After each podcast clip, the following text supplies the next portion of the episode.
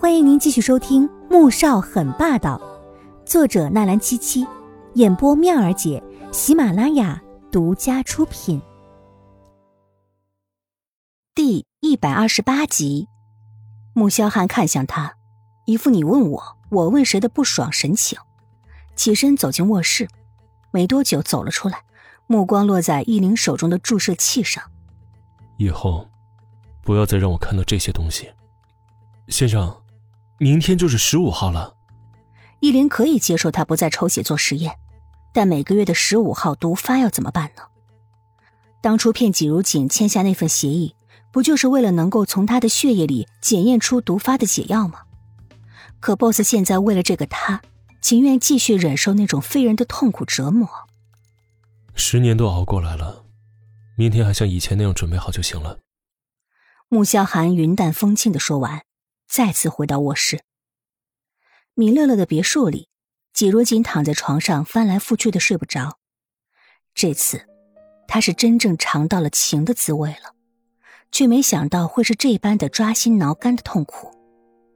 以前和宁俊恋爱的时候，他总是无悲无喜，就算是知道他要和纪明轩订婚，也只有被欺骗的愤怒。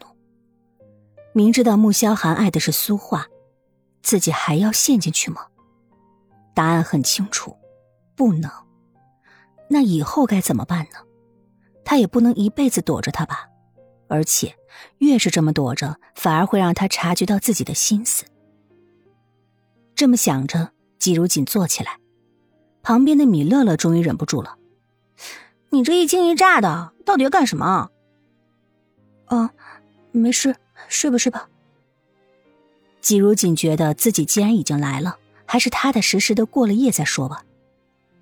第二天下班的时候，季如锦被人堵在公司门口，堵他的人手里捧着一束很大的粉色玫瑰，看到季如锦和陆茵茵、芬蒂、许强出来，眼睛一亮，立刻走过来。那不是 A 区的项目经理陈浩宇吗？还捧着这么大一束粉玫瑰，如锦，该不会是送给你的吧？芬蒂眼尖，同时发出了一声惊叹。季如锦愣了，他根本不记得什么 A 区的陈浩宇。嗯，我我不认识他呀。结果话音刚落，陈浩宇已经走了过来，将玫瑰花送到他面前，深情款款的说：“如锦啊，我想请你吃个饭，能赏脸吗？”季如锦瞪大了眼睛，正想摇头拒绝，旁边的芬蒂却开口笑道。如锦，我们就先回家了，不打扰你和程经理的二人世界了。说完，芬蒂就在季如锦惊诧莫名的眼神中拉着许强走了，还不忘喊一声旁边在发愣的陆茵茵。带人走了，季如锦也没有去接花，而是看向了程浩宇。程经理，吃饭的事情就免了吧，你有事找我吗？他这拒绝的意思应该很明显了吧？陈浩宇当然明白他的意思，但是他觉得自己长相英俊，收入又高，在春城是有车有房，只要季如锦对自己了解多一点就一定不会错过他这种绩优股才对。于是他很有自信的继续说：“我们还是找个地方坐下来，边吃边说吧。”季如锦被路人看的也是尴尬极了，只好点点头，指着对面的咖啡馆：“那，去那里说吧。”当两人走进咖啡馆时，并没有发现对面的一辆黑色捷豹上，一双阴沉的眼睛正冷冷的注视这一切。易灵见天色渐渐的将要暗下来，月亮也很快要出来了，BOSS 正准备去郊外的石屋里度过这痛苦的一夜，却不想撞见了季如锦与别的男人幽会的一幕。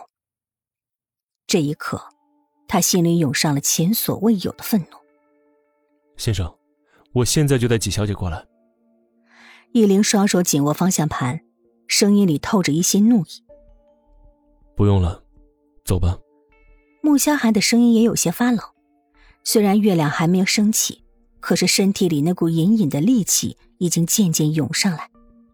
尤其看到季如锦和别的男人一起往咖啡厅走时，竟然隐隐有一种无法控制的势头，想要冲过去杀了那个男人。再掐着季如锦的脖子，问他为什么要和别人约会。可这不是他的本意，只是心里有种无法控制的怒意在不断的往上涌。他不能再继续在这里停留了，否则他会做出连自己都无法控制、终身后悔的事儿。依琳还在犹豫，抬头看向后视镜，出现在镜子里那双渐渐泛红的眼睛时，他心里一惊，再也顾不得其他，马上踩起油门疾驰而去。咖啡馆里，季如锦有些心神不宁。程经理，有什么话请说吧。陈浩宇却只是笑笑，故意转了一下手腕上的劳力士，对着服务员说：“来两杯蓝山咖啡。”哦，我不喝咖啡，来杯热牛奶就行了。本集播讲完毕，更多精彩内容，喜马拉雅搜索“妙儿姐”，等你哟。